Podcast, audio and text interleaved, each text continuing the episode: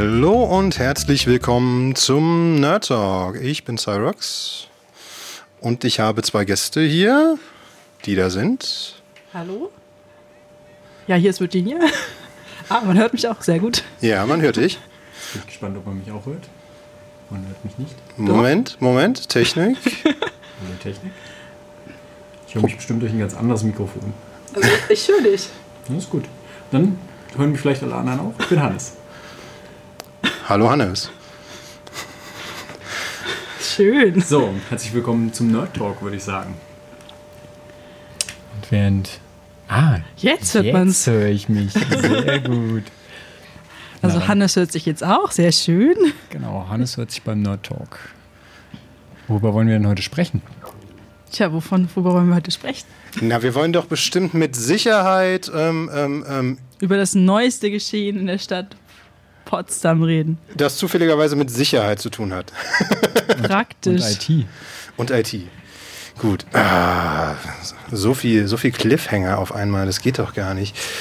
Ähm, ja, wir wollen heute über ein, genau, über ein Thema reden ähm, aus der Stadt Potsdam, total aktuell und äh, äh, äh, lokal, weil ähm, wir als Chaos-Treff natürlich auch uns ein bisschen vornehmen, ähm, ja, auch ein paar lokale Themen zu behandeln. Und was könnte da besser passen, als wenn es da in der Potsdamer Verwaltung einen kleinen Vorfall gibt?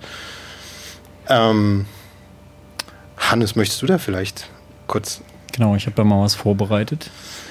Ähm, ja, das Rathaus der Stadt Potsdam, beziehungsweise die IT-Systeme der Rat, äh, des Rathauses sind jetzt schon seit, Dem 22. Januar.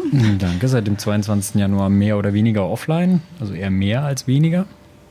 Ähm, das Ganze hing mit einer ähm, Cyberattacke zusammen, wie die Pressemitteilungen des Rathauses sagen. Und äh, im Laufe der, ja, der Recherchen ähm, durch verschiedene Sicherheitsexperten und natürlich auch irgendwie auf Nachfragen der Presse und so weiter sind dann noch ein paar Details bekannt geworden und die äh, wollen wir heute mal so durchkauen. Ähm, also als erstes, ja, was ist da passiert? Was ist jetzt eigentlich noch, noch der Fall? Was hat die Stadt mitgeteilt? In den Pressemitteilungen steht also lediglich, dass es eine, eine Cyberattacke aufs Rathaus gab. Ähm, ich glaube, irgendwo war auch der, ähm, die Rede von unklar, ob gewollt, äh, also gezielt oder ungezielt. Das werden wir sicherlich gleich noch besprechen. Und ähm, als Maßnahme wurden danach einfach die meisten Systeme offline genommen. Und was wir, äh, ja, was, was jetzt immer noch offline ist, ist wohl im Wesentlichen der ganze E-Mail-Verkehr. Ja, es gibt halt keine E-Mails nach drinnen und draußen. Man kann sich auch noch nicht äh, an- oder ummelden, wenn man einen neuen äh, Wohnsitz hat. Äh, man kann dann wieder heiraten und äh, Kinder anmelden. Das geht mittlerweile wieder. Es geht voran. Ja, ähm, aber man kann nicht mit EC-Karte bezahlen. Also ich habe am Montag ja auch einen Termin im Bürger Service Center und konnte auch meinen Te- Online-Termin nicht einsehen, weil das Bürger, äh, der Bürgerservice online, wo man seine Termine angucken kann, geht ja auch noch nicht. Ähm, ja, aber also ich werde Bargeld mitnehmen, aber das ist, ist echt witzig. Also gerade gerade Anmeldungen, Ummeldungen ähm, und sowas kann ja auch mal zeitkritisch werden oder so ein abgelaufener Perso, das war ja auch nicht, ähm, äh, nicht möglich, den dann zwischenzeitlich noch äh, zu ver- äh, neu zu beantragen. Ja, mittlerweile Ähm, geht das wieder. Mittlerweile geht das wohl wieder. Also ja, die, die kritischen Teile sind wohl wieder da, aber, Ja. Aber äh, E-Mails gehen immer noch nicht. genau, Anfragen immer schön per Snail-Mail, per Post. Oder per Telefon, wie ich heute. Das geht auch. Das ist nur eine sehr lange Warteschlange. Man Genau. muss mit Menschen reden. Naja, ich habe so, glaube ich, fünf Minuten in der Warteschleife verbracht und dann konnte ich mit einer Person reden. Hat da jemand gesungen oder gab es da eine Es, es gibt interessante elektronische Musik, die dann auch so sagt, oh, ähm, ja, gerade haben wir ein erhöhtes äh, Anruferaufkommen, bitte bleiben Sie dran. Und dann kommt nochmal Musik. Ach, so Ja, schön, dass schön. das System noch ging. Ja, das war halt nicht am Internet angeschlossen anscheinend. Gut, also ähm, gehen wir doch mal drauf ein, was ist da so passiert. Ne? Also ich habe vorhin schon gesagt, in den Medien und auch in den Pressemitteilungen wird von einer Cyberattack gesprochen. Ich habe mich im Vorfeld der Sendung mal mit Nachbarn unterhalten, wie man sich so eine Cyberattacke vorstellt. Äh, ich glaube, das, das Bild ist halt noch sehr geprägt von Hollywood-Filmen, äh, vielleicht aus den späten 90ern, Anfang der 2000er. Also man äh, denkt da sicherlich, da sitzt jemand, äh, vermutlich nach aktuellem Stand ein russischer oder ein chinesischer Hacker, ähm, vor sieben Bildschirmen und zwei Tastaturen und ähm, greift das Rathaus der Stadt Potsdam an. Und trägt eine Skimaske. Du hast das wichtigste Detail vergessen. Genau. Ähm, aber im, also wie so vieles, was man nicht kennt im, im Rahmen von Kriminalität, findet das heute natürlich ganz anders statt. Und wie so vieles in der IT ist auch, sind auch Cyberattacken im Wesentlichen ja automatisiert. Und ähm, von dem bisschen, was wir jetzt wissen ähm, über die Details, äh, kann man schon etwas schließen. Ja. Also eine Sache, die eigentlich mittlerweile ziemlich gesichert sind, das stand sowohl in den Medien als auch eben bei einzelnen Sicherheitsforschern, ist, dass äh, die Stadt Potsdam Opfer, Opfer einer bekannten, ähm, sehr weitreichenden Sicherheitslücke in äh, einem Citrix-System war. Citrix ist ein, ist ein Hersteller von Netzwerk-Hardware und Systemen zur Fernanmeldung, also so VPNs und so weiter. Manch einer kennt es vielleicht von der Uni, wo ich vorhin schon gelernt habe, HPI hat wohl ein anderes VPN. Ist vielleicht auch gut so. Aber Moment, Moment, VPN. VPN. Ja, also uns sagt das ja vielleicht was, aber was ist denn das? Kann man das essen? Kann, kannst, du, kannst du das irgendwie oder kann das einer von euch vielleicht in kurzen Worten zusammenfassen? Also ich glaube, so technisch, ähm, was da jetzt dahinter steckt, ist ja im Wesentlichen egal. Die Frage Sag doch erstmal, was VPN heißt. Virtual, Virtual Private, Private Network. Network. Oder auch virtuelles privates Netzwerk. Oh, es geht auf Deutsch. Ja, es geht auch auf Deutsch, auch diese Abkürzung. Ähm, und wozu dient das? Also einfach, äh, um auch aus der Ferne irgendwie auf die Computersysteme des Arbeitgebers oder der Organisation, wie zum Beispiel Uni oder eben des Rathauses zuzugreifen. Und das ist äh, im Übrigen, was ich so rausgelesen habe, auch die Stelle, ähm, die das Einfallstor für die Angreifer war im Rathaus Potsdam. Ja, also eigentlich ging es äh, darum, dass Mitarbeiter des Rathauses auch äh, von außen arbeiten können, falls nötig, oder eben E-Mails abrufen, was auch immer. Und ähm, genau, Citrix ist also einer der großen Hersteller für solche Hard- und Software-Komponenten. Das sind meistens äh, ist da beides für nötig. Das ist also bei so Enterprise-Hardware ähm, bei Unternehmen und so weiter ist das eben häufig äh, eine Kiste, die stellt man sich hin und die macht nichts anderes, also außer so ein VPN nach außen bereitzustellen.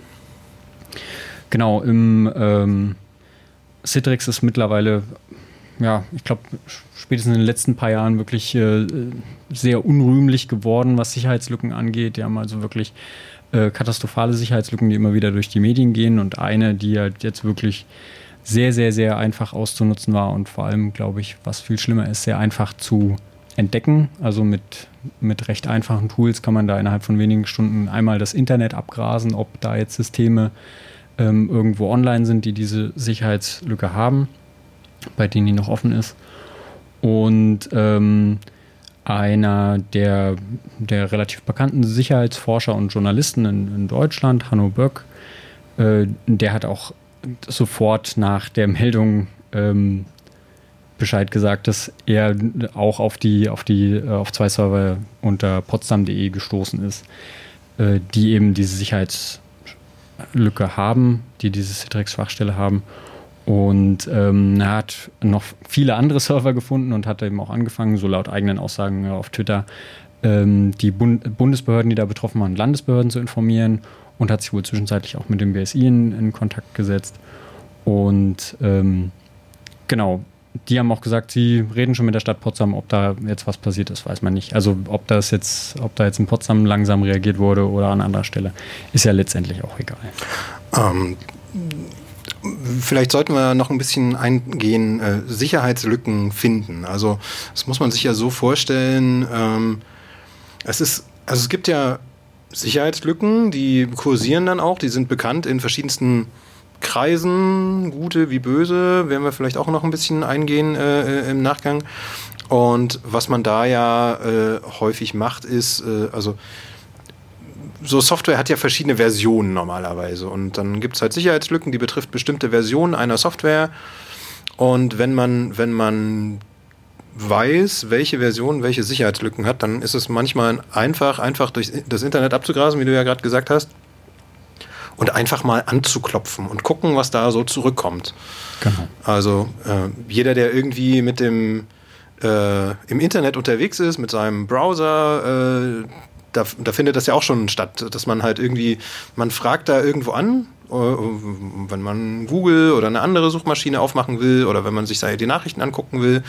Und da werden ja auch Informationen schon alleine dort ausgetauscht. Ähm, äh, welche Version hat dein Browser und der Server, der, also der, der, die Maschine, die auf der anderen Seite da steht, antwortet dann auch zurück mit hier, ich bin der, äh, der Server und hier ist übrigens deine Webseite und schon alleine da sind ja Informationen vermerkt, ähm, was für Softwareversionen da so laufen. Und so ähnlich muss man sich das auch vorstellen mit anderer Software. Da äh, das ist es möglich, dass man da entsprechend anklopft und sieht, je nachdem, was für eine Version die anzeigen oder wie die sich verhalten, darauf zu schließen, was läuft denn da? Und ist das System vielleicht mit einer von einer Sicherheitslücke betroffen? Genau, und ich denke, was, ähm, was sich in den letzten Jahren so ähm, entwickelt hat im, im, privaten Sektor, sind eben so aufgezwungene Updates, ähm, die eben dafür sorgen, dass sobald beim Hersteller eine Sicherheitslücke bekannt wird, ähm, die Software sich auf den meisten Systemen, die so im Internet hängen, also privaten Systemen, von alleine updatet. Das hat Vor- und Nachteile, aber im privaten Umfeld überwiegen vermutlich, also ja, ich denke, da gibt es schon halbwegs Konsens, dass, äh, dass die Vorteile da überwiegen, zumindest sicherheitskritische Patches, wie man dann sagt, wenn man Sicherheitslücken einfach schließt. Ne, das äh, wird ja immer noch das äh, nette Wort Patch verwendet. Ähm, die kommen dann einfach automatisch auf dem System an und gut ist. Ähm, jetzt muss man aber auch sagen, im Enterprise-Umfeld ist es eben nicht so. Also ich sage immer Enterprise-Umfeld, damit meine ich eben alles, was irgendwie organisiert ist, wo es eine IT-Abteilung gibt, um es mal äh, ganz lapidar zu sagen. Ähm, da ist es eben immer noch so, dass dann ein Berater oder jemand vom, ähm, ja, ein, ein, ja, ein Techniker vom Hersteller kommt und das noch ganz persönlich einspielt. Wie auch immer das dann aussieht, das ist von System zu System sicherlich ganz unterschiedlich. Aber wichtig ist, das kommt eben nicht von allein. Das hat auch Gründe, nämlich dass, ähm, dass es da wie bei, bei vielen anderen Systemen und in, ja, auch in anderen Branchen eben irgendwelche Garantien gibt und ähm, die Hersteller lassen sich eben versichern, dass da nicht jemand ohne Zertifikat an dieses äh, an dieses System rangeht und da irgendwelche Patches oder Updates einspielt. Das machen die immer schön selber. Und ähm, ja, in, in unserem ganz speziellen Fall im Rathaus Potsdam ist das wohl schlichtweg nicht rechtzeitig passiert. So, und ich denke, da machen wir mal den, den Schwung zu Sicherheitslücken und wie die überhaupt bekannt werden und wie man da rankommt. Wollen wir vorher vielleicht noch eine kleine Musik spielen? Um die Uhrzeit ist Musik immer gut.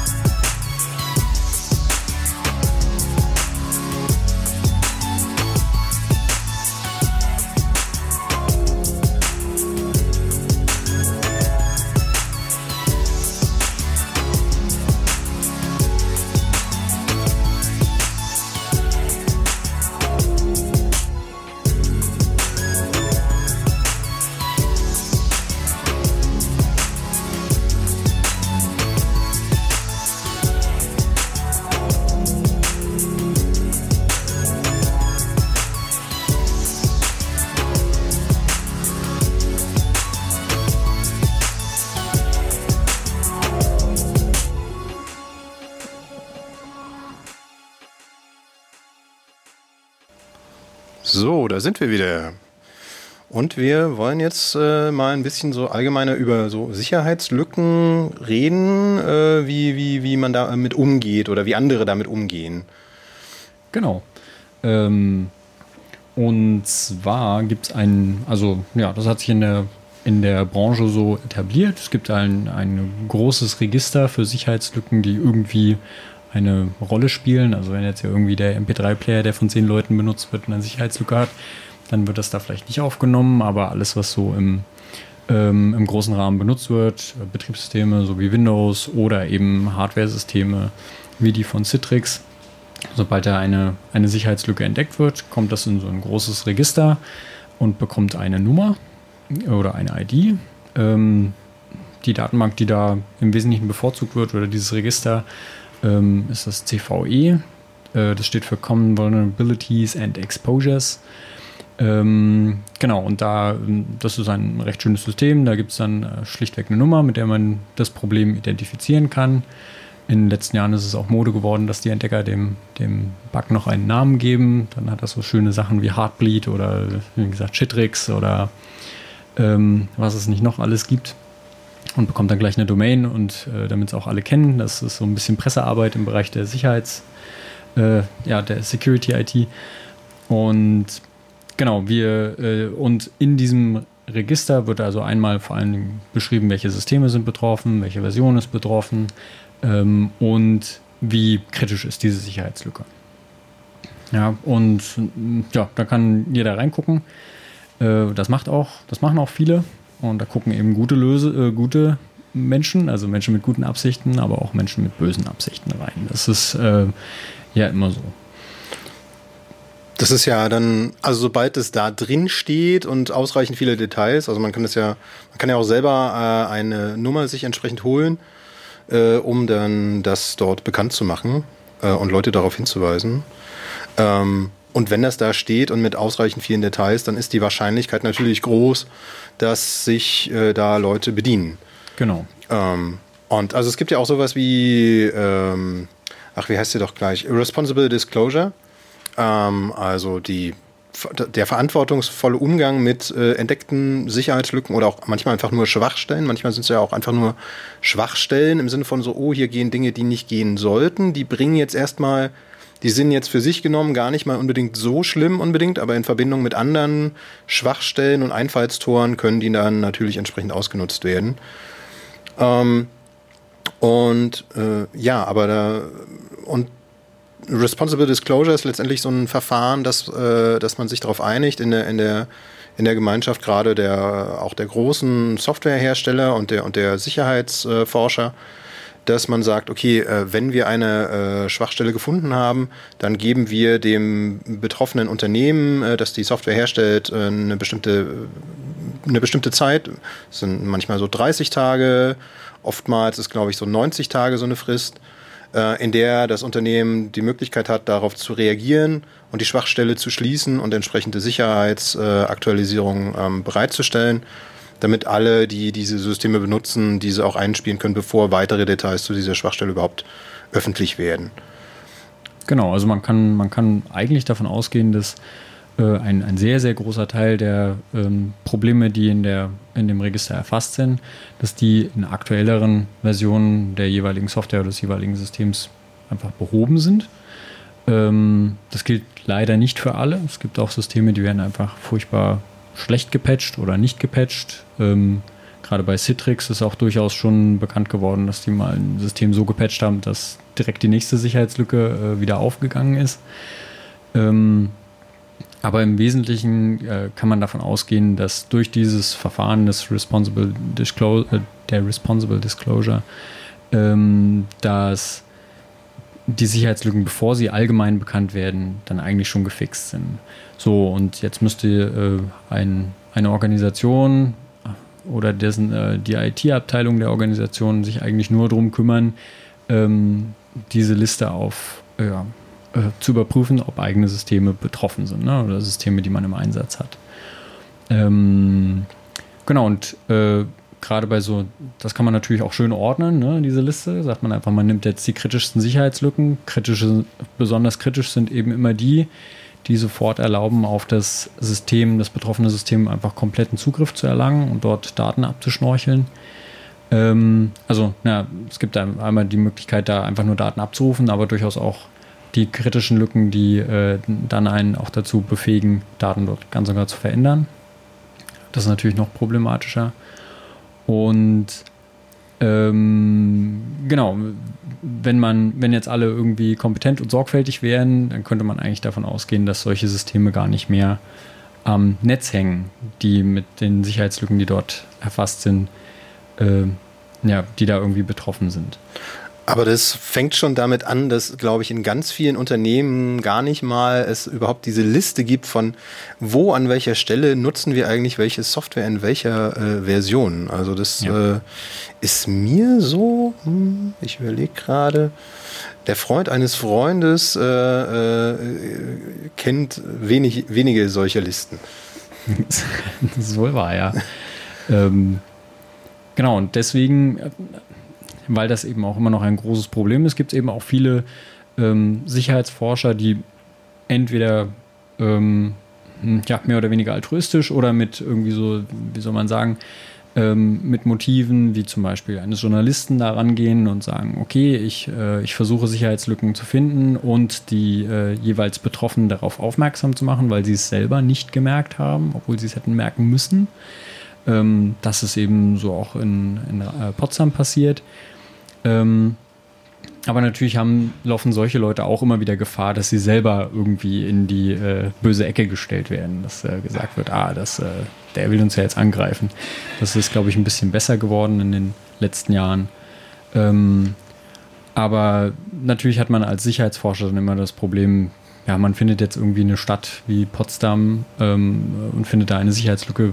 Was macht man denn jetzt? Schreibt man eine E-Mail an info@ oder äh, da, da fehlen halt häufig auch einfach Prozesse. Genau, und ähm, genauso wie das Sicherheitsforscher tun, kommen wir jetzt auf die andere Seite, nämlich sozusagen die organi organisierte IT-Kriminalität. Ähm, natürlich gibt es genauso viele Leute, die einfach mit bösen Absichten ähm, Systeme im, im, Internet scannen nach solchen offenen Sicherheitslücken. Warum tun die sowas? Genau, warum tun die sowas? Also äh, letztendlich, das, ich glaube, das mittlerweile erfolgsversprechendste Schema, das sich so im letzten Jahr herausgestellt hat, ist äh, Erpressungstrojaner ähm, oder Erpressung im, im Allgemeinen. Die einfachste Form und die, die die meisten erwischt, also das, was auch ähm, letztes Jahr so viel Schaden verursacht hat, ist ähm, einfach mal die Daten, die man findet, zu verschlüsseln ähm, und den Key nicht rauszugeben. Das heißt, äh, als Betroffener sitzt man dann auf einem eigentlich noch funktionierenden System, aber kommt an seine ganzen Daten nicht mehr ran. Und irgendwo steht dann auf dem Bildschirm, äh, hallo, wir haben deine Daten verschlüsselt, wenn du sie wieder haben willst, überweise uns doch bitte 10 Bitcoin hier irgendwo hin. Ähm, und ganz, ganz, ganz viele äh, Gemeinden und Unternehmen ähm, zahlen dann halt auch einfach. Ja, weil das ist halt im, im, in vielen Fällen einfach billiger und geht schneller, als dieses Problem zu lösen. Äh, und wenn man kein Backup gemacht hat, dann gibt es sowieso keinen Weg mehr raus. Zum Thema Backups gab es im Übrigen im letzten Jahr auch hier einen Nerd Talk. Äh, ich glaube, das war im Moment, im August, am 12.08. gab es einen Nerd Talk zum Thema Backups äh, von Christoph und Sven. Also wer da vielleicht ein bisschen reinhören möchte. Genau, und im Unternehmensumfeld, um das noch ganz kurz aufzugreifen, genau, äh, da gibt es zwar oft genug zwar irgendwie Backups, aber ob die dann auch funktionieren, ist ja dann auch ganz oft die hm. Frage. Oder ob die nicht gleich mit verschlüsselt wurden. Äh, beispielsweise auch, ja. Ähm. Genau, und ähm, bei, aber Erpressung kann natürlich auch ganz anders funktionieren, also gerade bei, ähm, bei einer Stadt wie Potsdam, wo ja sensible Daten sind, kann ja der Erpresser auch einfach damit drohen, diese Daten jetzt irgendwie in die Öffentlichkeit zu liegen und verlangt eben Geld dafür, das nicht zu tun.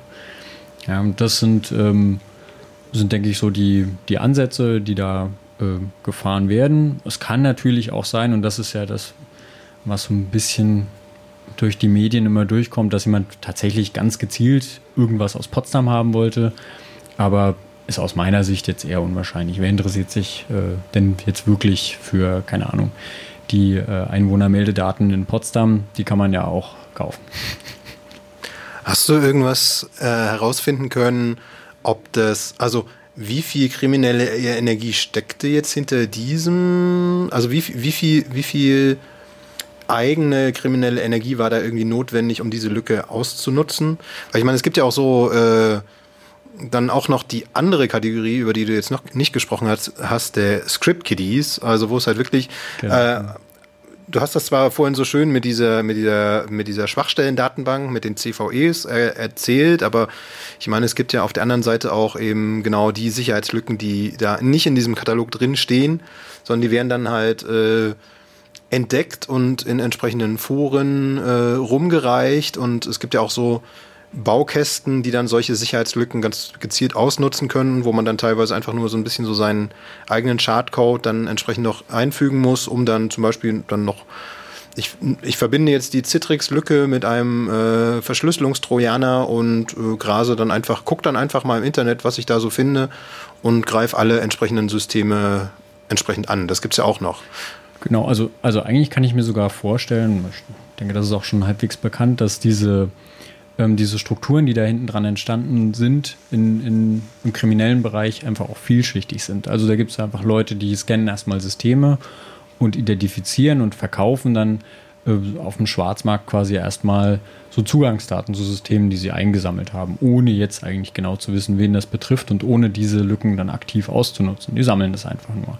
Das wird dann weiterverkauft und äh, an der nächsten Ecke steht vielleicht jemand und sagt, oh, äh, ich interessiere mich hier gerade für Städte, die lassen sich so schön erpressen ähm, und sammelt das nur und äh, gibt das dann wiederum weiter an jemanden, der vielleicht dann tatsächlich die Erpressung macht. Ja? Also da gibt es äh, ganz, ganz viel und gerade in der ersten Ecke, also ähm, die Tools und äh, die Menschen, die einfach nur sammeln, äh, das ist, glaube ich, einfach hochautomatisiert. Also da nimmt sich jemand einmal Zeit und ähm, pflegt diese, ja, die Art und Weise, wie man die Sicherheitslücke findet äh, im, im Internet äh, in sein Tool ein, was einfach hunderte von Sicherheitslücken identifizieren kann und hunderte von Systemen gleichzeitig abgrast ähm, oder tausende und Millionen. Und, ähm, und nachdem er sich einmal die Mühe gemacht hat, er oder sie, lässt er einfach dieses Tool ähm, auf, aufs Internet los und guckt mal, was hinten rausfällt. Und äh, das meinte ich eigentlich mit, mit dem eingangs erwähnten, äh, wie stellt man sich heute äh, solche Angriffe vor. Ähm, das, ja, das ist voll automatisiert, da passiert nicht so viel, während der Angriff läuft. Ne? Also was, äh, was mich noch interessieren würde an der Stelle, und das habe ich nicht gefunden, ist, auf welche Art wurde genau entdeckt, dass es einen Angriff gab. Ich meine, letztendlich kann ja nur jemand in die Logs geschaut haben und hat eventuell gesehen, dass äh, von einem Konto unglaublich viele Daten zur gleichen Zeit abgerufen werden. Ja. Ähm, also ich, äh, ich, ich, mag ja Analogien. Ich stelle mir dann immer vor, ähm, so diese Sicherheitslücke war so horrend, äh, das kann man sich vorstellen, als wäre da irgendwo eine Lagerhalle mit einer offenen Tür. Ne, äh, da gehen die Einbrecher jetzt einfach rein und räumen die Lagerhalle aus. Und was es halt noch gab, war eine Überwachungskamera vor der offenen Tür, sodass man zumindest sehen konnte, dass gerade Einbrecher reingehen. Ähm, genau, was genau da jetzt entwendet wurde und so weiter, da, äh, da hüllt man sich in Schweigen, beziehungsweise da kommen eben diese Standardphrasen, dass natürlich irgendwie keine sensiblen Daten entwendet worden sind. Was auch immer das heißt. Ja, ähm, und dann stellt sich auch immer die Frage, wer war es denn jetzt eigentlich wirklich? Die Frage ist, ob wir das an der Stelle, ob man das äh, jetzt oder später überhaupt rausbekommen kann. Aber man hört ja auch ganz oft von, okay, das waren die russischen Hacker oder ich habe gehört, dass es die chinesischen Hacker waren. Ja, ähm, die, die, äh, die, halten gerade immer gut den Kopf hin, ne? das äh, klingt so gut. Aber ähm, ja, waren sie es denn etwa nicht? Also jetzt in dem konkreten Fall wissen wir es einfach schlichtweg nicht, aber ich meine so generell. Äh also das, äh, das Stichwort dazu ist ja irgendwie Cyberattributierung, nicht? Ähm, und die meisten Sicherheitsforscher sind sich da eigentlich einig, dass es schlichtweg unmöglich ist, etwas wirklich zurückzuverfolgen, wo das herkommt. Man kann so gewisse Indizien sammeln, aber die Indizien können genauso gut gefälscht sein. Also immer wenn es darum geht, dass, äh, dass das jetzt bestimmt die Russen waren, läuft das eigentlich darauf hinaus, dass jemand irgendwo kyrillische äh, Zeichen in irgendeiner Textdatei gefunden hat, aber die kann da halt auch ein Amerikaner reinkopiert haben. Ne?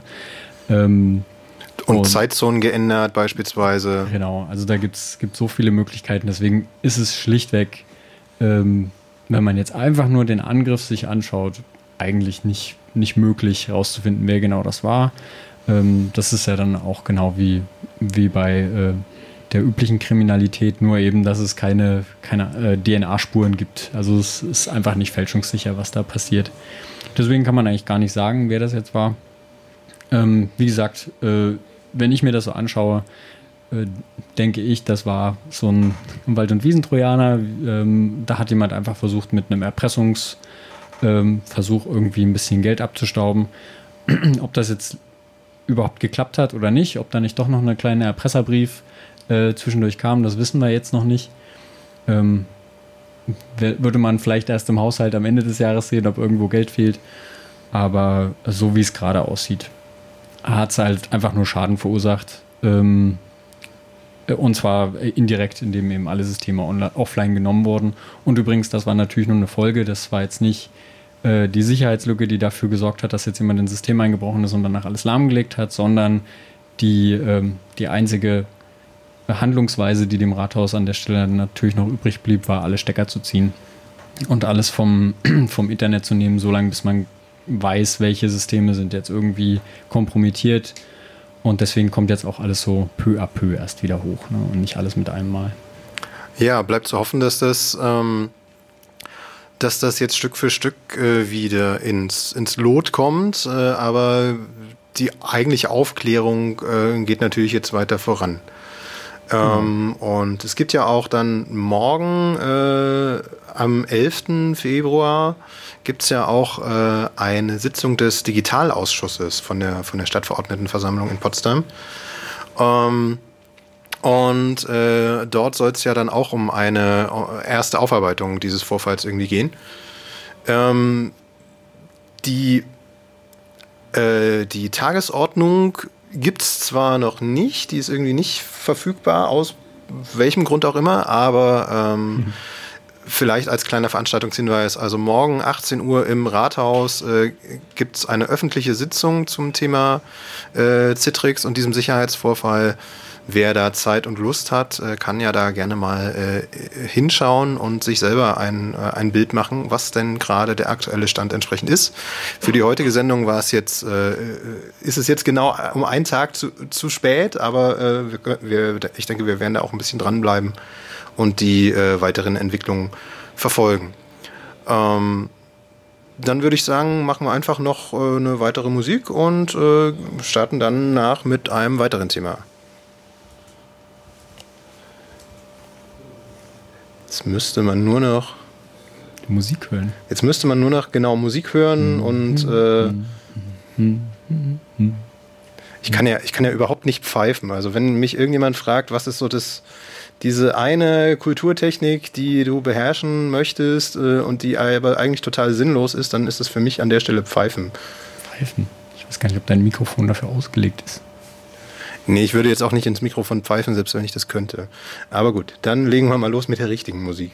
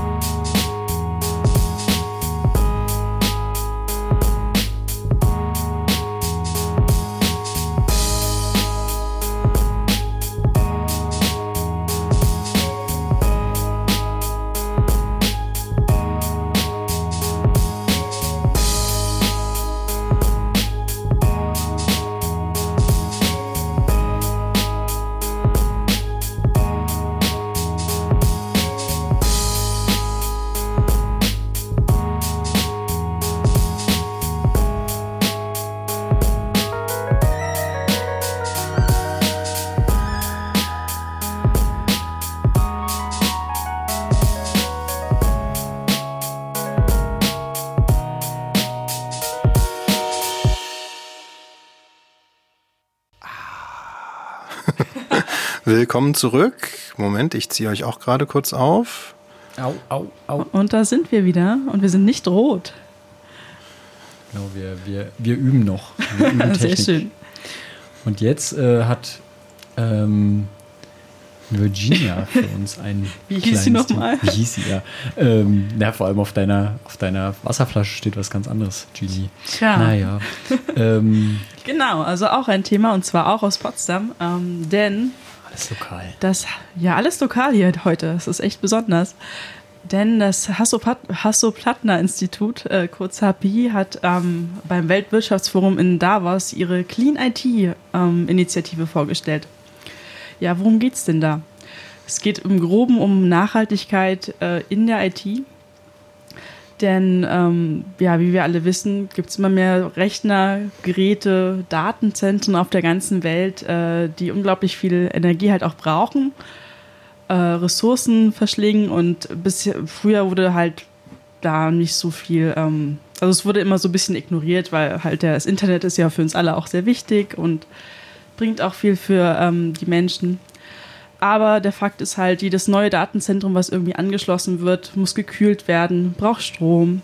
Und ähm, das Internet wächst immer weiter durch halt Streamingdienste, durch äh, moderne KI-Systeme, äh, künstliche Intelligenz, Entschuldigung. Blockchain. Buzzword. Bingo. genau, also ich fand das auch sehr interessant. Also vom Statistischen Bundesamt wurde halt berechnet, dass äh, 2014 noch monatlich 40 Exabyte, äh, das sind 40 Millionen Terabyte, an Daten über das Internet gesendet wurde im Monat. Jetzt, 2019, waren es knapp 140 Exabyte und bis 2022 sollen es über 270 Exabyte werden. Das heißt, es werden immer mehr Daten übertragen und alles, was irgendwie übertragen wird, braucht ja auch Energie. Und wir streamen ja alle gerne. Mittlerweile hat ja kaum jemand noch seine Musik irgendwie auf dem äh, Lokal auf seinem Rechner, sondern alles ist so Spotify. Filme guckt man auf Netflix oder wo auch sonst. Und, dann die ganzen Sicherheitsupdates, die man sich ständig runterlädt. ja, die sind bestimmt um allen schuld. Aber sag mal, äh, Clean IT. Ich meine, ich habe das schon mal als Green IT gehört und dann von, äh, von großen Unternehmen. Also Facebook und Google haben ja dieses Thema auch schon entdeckt. Was, äh, was macht das Hasso-Plattner-Institut anders? Weißt du das? Ähm, nun, Sauberer.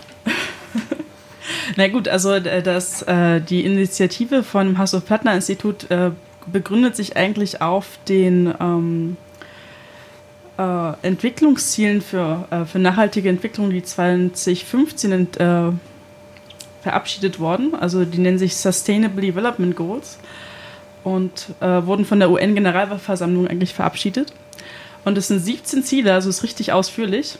Und äh, das HPI hat eigentlich für fast jedes der Ziele halt äh, etwas beizutragen.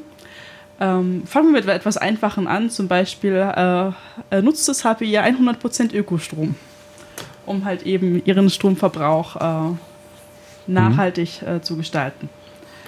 Machen Sie das schon seit immer? Nein, soweit ich weiß, erst seit kurzem. Vielleicht sogar erst seit Anfang diesen Monats. Tatsächlich gab es da eine. Das Diese steht Falle. nicht in meiner Quelle. Ah, ja. Ja, da gab es tatsächlich eine ganz äh, interessante Anekdote dazu. Und zwar war nämlich äh, im Dezember, also das HPI hat ja immer so einmal im Monat ist es, glaube ich, äh, ein äh, Soft Skills Kolloquium, wo externe Redner da sind, äh, die Dinge erzählen, so ja zu verschiedensten Soft Skills Sachen. Heißt es nicht Professional Skills Kolloquium? Kann sein. Es hieß auf jeden Fall mal Soft Skills Kolloquium, bis es irgendwann umbenannt wurde, aber das in Details. Und äh, im Dezember war Dr. Eckhard von Hirschhausen da. Äh, der hat da ein bisschen was erzählt. Aha.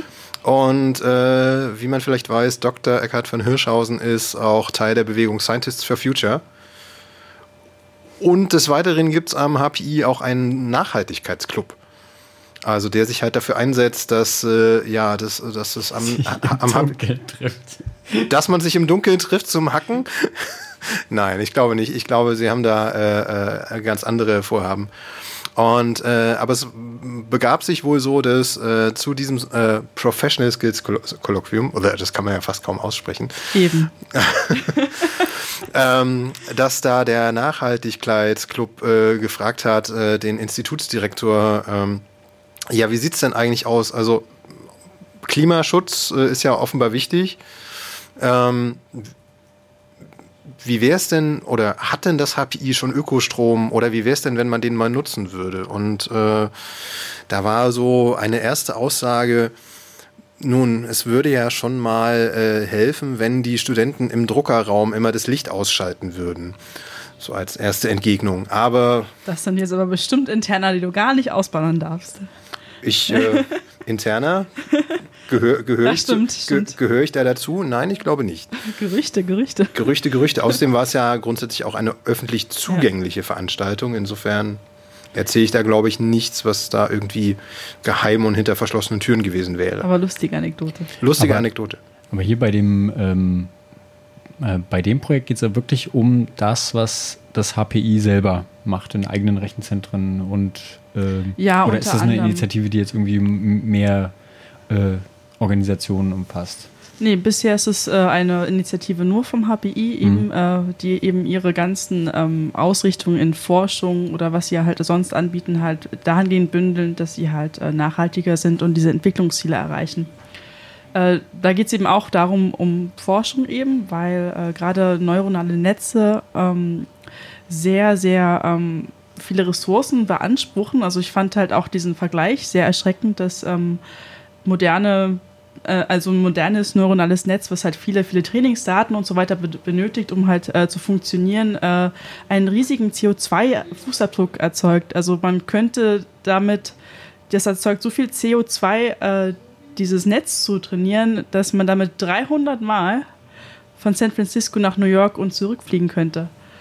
Ich, ich habe übrigens kürzlich, äh, um was Greifbareres zu haben, äh, auch einen ähnlichen Vergleich gehört, nämlich zwei Stunden Netflix pro Tag streamen verbraucht oder ist wohl äh, von Treibhausgasen her etwa genauso schädlich wie 800 Kilometer Autofahren. Das ist irre, ne? Also wenn man so drüber nachdenkt, weil das ist ja immer so unsichtbar, das sieht man ja, nicht eben. Und Wobei, Da- äh, ich finde, äh, also natürlich stellt sich da immer die Frage, was, was wurde da eigentlich verglichen? Ne? Ähm, also gerade bei, bei Flügen, naja.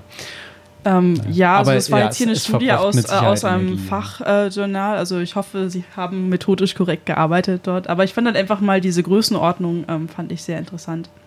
Und äh, da soll eben auch die Forschung ansetzen. Also es wird halt auch daran geforscht, dass halt eben diese einzelnen Rechenschritte dann weniger datenintensiv sind oder auch, dass Hard- und Software eben weniger Energie äh, benötigen. Weil zum Beispiel bei Kühlschränken war es ja früher auch so, dass sie halt sehr viel Energie gezogen haben und wir haben deswegen aber nicht weniger Dinge gekühlt, sondern wir haben einfach die Kühlschränke effizienter gemacht. Und das soll eben auch in der IT und bei Algorithmen passieren. Genau, und das, äh, äh, diese ganze Initiative bezieht sich eben nicht nur auf halt äh, so, was man jetzt so denkt, Nachhaltigkeit und Grün, sondern eben auch, da es um diese Entwicklungsziele geht, auch auf Gleichberechtigung, also was das HPI eben äh, auch äh, für Frauen zum Beispiel tut oder dass es eben, dass eben jeder dort äh, studieren kann äh, und das nicht vom sozialen Status abhängt, dass eben alle Menschen gleiche Chancen haben. Also es ist halt eine sehr große und breite angelegte Initiative. Was ich finde, ist ein Schri- Schritt in die richtige Richtung. Ja, wobei man dann natürlich auch immer ein bisschen gucken muss, äh, inwiefern, äh, also das kann ich jetzt an der Stelle tatsächlich schwer beurteilen, äh, aber äh, was man auf jeden Fall im Hintergrund, äh, im Hinterkopf behalten sollte, ist, inwiefern äh, nimmt man sich jetzt diese UN-Ziele äh, und, und äh, pfropft die quasi auf schon bestehende Projekte und sagt dann so, bei uns ist ja alles toll, oder inwiefern geht man dann tatsächlich auch noch weiter voran und sagt, okay, das sind jetzt irgendwie diese 17 Ziele, denen verschreiben wir uns. Und äh, Anscheinend ist der Ökostrom ja neu. Also ja, der Ökostrom ist neu. Also insofern scheint da innerhalb von zwei Monaten äh, äh, auch ein Sinneswandel stattgefunden zu haben. und hier steht auch, die Hälfte der Firmenwagen sind elektrisch. Wie viele Firmenwagen hat denn das HPI? Ich habe mein- keine Ahnung. Und es gi- gibt anscheinend kostenlose Mitarbeiterfahrräder auf dem Campus für äh, nachhaltige Städte und Gemeinden. Ähm, ja. Ja, also ich weiß nicht, wie viel von den Dingen halt schon, wie viel es schon gab. Äh, gerade auch so bei den ganzen ähm, Equality-Sachen für Frauen sind ja auch Dinge dabei, ich gerade zum ersten Mal höre. äh, zum Beispiel die HPI FQ Lounge für Female Quote. Oh Gott, Fem wie heißt Quotient auf Englisch? Quo- Quotient. Quotient, ich kann es nicht aussprechen. Ähm, Ja, aber so von den, Sti- äh, also auch diese ganzen Stipendien, die gab es ja vorher schon, das Grace Hopper Scholarship, das davon habe ich schon gehört, für die Grace Hopper Messe zum Beispiel. Ähm, ja, ich glaube, dass hier auch viele Initiativen eben eingeordnet wurden, die es eigentlich vorher schon gab, einfach nur um denen einen schönen marketingwirksamen Rahmen zu geben. Aber ich finde, im, Grund, im Grundgedanken her ist es halt äh, eine gute Sache, aber wir sollten uns alle unserer Verantwortung eben bewusst sein, dass eben IT nicht äh, ressourcenlos agiert. Ja, also genau. Äh, okay, äh, ja, ge- äh, genau, also das ist, äh, ge ge gebe ich dir völlig recht. Und wenn daraus äh, jetzt sogar vielleicht auch noch ein paar neue Sachen entstehen, sodass das dann tatsächlich auch gelebt wird und nicht einfach nur so ein Papiertiger ist, im Sinne von wir, wir, äh, wir kleben uns jetzt ein, ein schönes Etikett drauf und sagen so, ja, wir machen irgendwie so Clean IT und äh, das jetzt, ab jetzt ist irgendwie alles toll, was eh schon irgendwie da war. Ähm, das fände ich irgendwie, glaube ich, auch wichtig, damit es wirklich nachhaltig ist für diese Nachhaltigkeitsziele tatsächlich. Aber wo du gerade Etikett erwähnst, ähm, wie ich herausgefunden habe, gibt es eigentlich schon eine Clean IT-Initiative. Also es gab eine, das ist eine Initi- Initiative von der EU aus dem Jahr 2011, wo es aber Haben die eigentlich das um was, einfach kopiert oder was? Nein, eigentlich ging es da um was ganz anderes. Es ging um die Bekämpfung illegaler Inhalte im Internet. Ähm, ja, das ist jetzt wahrscheinlich ein bisschen äh, doof gelaufen, dass es der gleiche Name ist. ah, das kennt doch bestimmt jetzt keiner mehr. Deswegen kann man den Namen gerne nochmal Ich, verwenden. ich vermute, Green IT war schon vergeben. Äh, cleanit.eu ist gerade frei geworden. Wer weiß, wer weiß. Ja, es ist nur interessant, dass es eben zwei Initiativen mit den Namen gibt. Ja, genau. Ja, also deswegen, wir werden sicherlich mal schauen. Äh, vielleicht gibt es ja da auch noch irgendwie Nachentwicklung dazu oder es ist halt einfach nur so ein, so ein Einmal-Ding, um in Davos präsent zu sein. Ja, schauen wir mal, was da draus wird. Vielleicht gibt es ja auch anderen, an anderen Einrichtungen in Potsdam äh, Initiativen für mehr Klimaschutz, auch in der IT beispielsweise. Ähm, ja, das wäre auf jeden Fall mal interessant, das irgendwie ein bisschen zu erfahren und vielleicht auch zu vergleichen. Direkt ein Thema für die nächste Sendung. Ja, vielleicht, ja. genau. Also wenn wir da entsprechend, wenn wir da entsprechend Rückmeldungen bekommen. Ich dachte auch gerade, wir sollten mal äh, äh, eine Folge machen über Frauen in der IT oder überhaupt in, der, in, der, in, der, in, der, in der Technik. Aha. Also weil du, na, weil du gerade Grace Hopper sagtest, Ja. das ist ja, ist glaube ich auch ein sehr dankbares Thema, wenn man darüber mal ein bisschen spricht und da auch ein bisschen mehr Sichtbarkeit auch einfach schafft. Ähm, weil ähm, ja, das äh, hört, also meistens sieht man ja dann doch immer einen sehr männerlastigen Quotienten an der Stelle. Ja, das ist oft so. Ja. Aber nicht nur. Gut, ähm, wollen wir dann vielleicht mal noch ein bisschen so ein paar Kurzmeldungen im Abriss äh, noch behandeln? Ja, Hannes, möchtest du das machen? Genau. Ich, Jetzt ich, kommen die Kurzmeldungen mit Hannes. Oh, das, das will ich so eingesprochen haben. Ja, genau. Also ich habe, ähm, ich lese ja immer fleißig Lokalnachrichten. Ähm, was ich nicht so häufig lese, ist die BZ, aber äh, eine trotzdem ganz interessante Statistik kam daher. Ich habe dem nicht weiter hinterher recherchiert, aber laut BZ äh, sind die Straftaten in Brandenburg im letzten Jahr ähm, im Allgemeinen zurückgegangen, aber in einem ganz speziellen Bereich gestiegen, nämlich in überwachten Bereichen. Also da, wo Videoüberwachung ist. Ähm, ich bin darauf gestoßen, weil auch der Potsdamer Hauptbahnhof, jetzt lädt die Meldung nicht, weil auch der Potsdamer Hauptbahnhof mit ähm, drin erwähnt wurde. Jetzt habe ich sie. Genau, also, ähm, und zwar haben tatsächlich unter den ähm, am Video überwachten Hauptbahnhof jetzt auf einmal 55 Prozent mehr Straftaten im letzten Jahr äh, stattgefunden. Äh, komischerweise haben die Kameras nicht dazu geführt, dass die Leute sich äh, umgucken, bevor sie jemanden auf den Sack hauen, sorry. Ähm, was vor allen Dingen zugenommen hat, sind Fahrraddiebstähle. Ähm, und zwar sowohl, also am Potsdamer Hauptbahnhof, sowohl in den überwachten als auch in den unüberwachten Bereichen. Genau, ich lasse das mal so stehen. Ähm, die, na gut, eine Sache sage ich noch, äh, das ist, glaube ich, hier in Potsdam auch schon vielen aufgefallen. Äh, was man jetzt stattdessen macht, ist wieder mehr Polizeistreifen einsetzen. Das sieht man auch am Bahnhof ganz gut. Ähm, und ob jetzt die Kameras wieder abmontiert werden, das wage ich ja zu bezweifeln, aber wäre ja mal schön. Nee, also das wird, glaube ich, nicht passieren. Äh, steht glaube ich, sogar auch direkt so drin, weil dann kann man die Leute, die da Dinge tun, besser identifizieren. Aber was man, was man anhand dieser Meldung, glaube ich, ganz gut äh, erkennen kann, ist dieses, dieses Standardargument von wegen, ähm, ja, äh, wenn wir nur Kameras aufhängen, dann wird es insgesamt sicherer, äh, kann man an der Stelle nicht, nicht, äh, ist an der Stelle nicht haltbar. Genau, also zumindest in der Statistik lässt sich das nicht ablesen. Nee, auf keinen Fall.